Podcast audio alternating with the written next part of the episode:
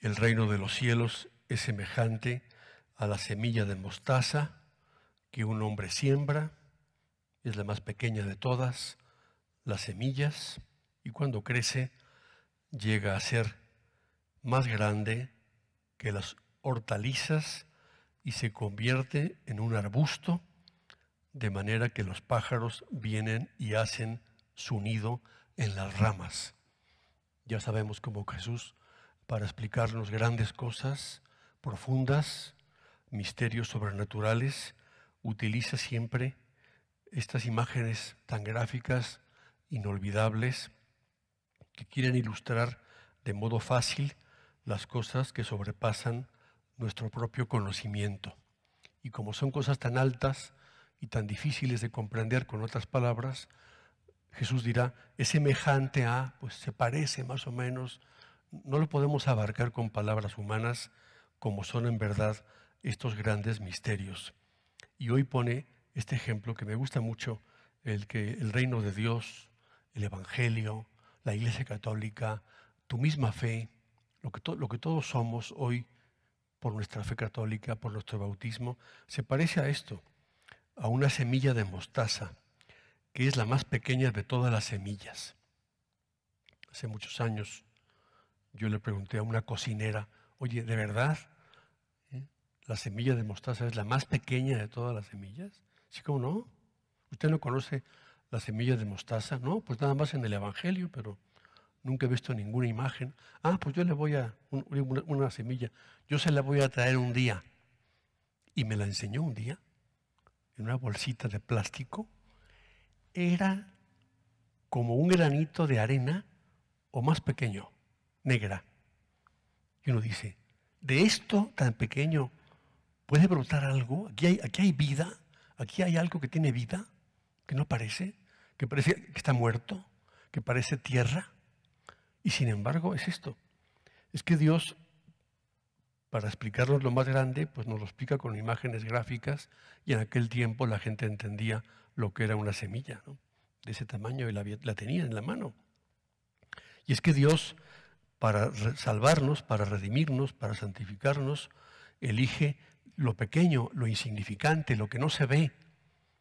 Y pienso, en primer lugar, que la imagen de la semilla de mostaza es Cristo mismo, Dios infinito, inabarcable, para venir al mundo se hace pequeño y se encarna en el seno de una mujer.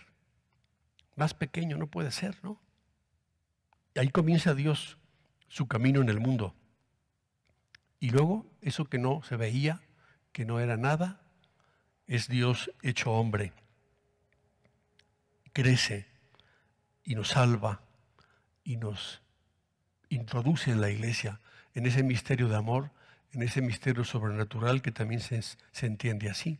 La iglesia católica, ¿cómo comenzó? Pues con muy poquitas semillas, unos pocos hombres muy pequeños, limitados, sin mucha cultura.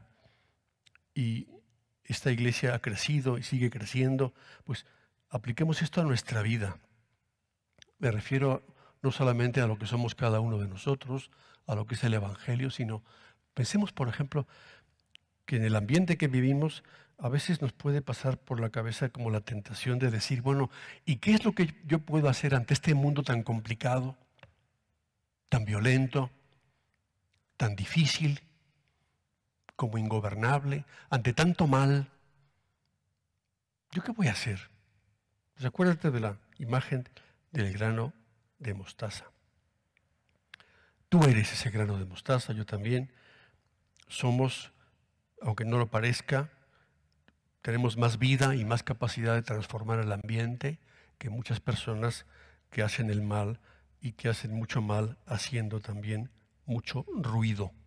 Tú di, bueno, pues yo no tengo muchos medios, yo sí, pero yo tengo esta fe y yo tengo el poder de la oración y yo tengo mi esfuerzo diario por estar con Cristo. Eso pequeño que te parece que es nada, eso es lo que realmente puede transformar el ambiente en el que vivimos, aunque no nos demos cuenta. ¿eh? Nos puede dar siempre la impresión de que vamos perdiendo, de que nuestra fe no, no acaba de, de transformar el ambiente. no es verdad. Dios sabe cómo se sirve de nosotros con medios desproporcionados y con esa fuerza que es de Cristo podemos poco a poco cambiar nuestro ambiente.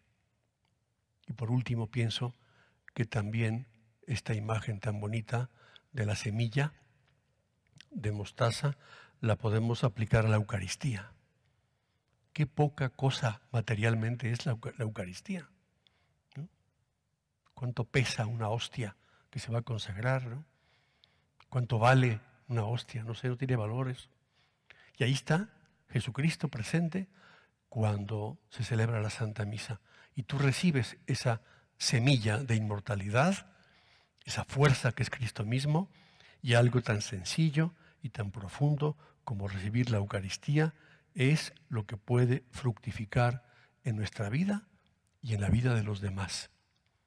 Hoy los que ayer no comulgaron, no sé si comulgaron ayer por primera vez, pero pues acordémonos, estos días tan difíciles que hemos vivido nos han privado de la comunión. Para mucha gente hoy y estos días son días para empezar de nuevo. Me decía ayer un señor, Padre, hoy hago mi primera comunión después de cuatro meses.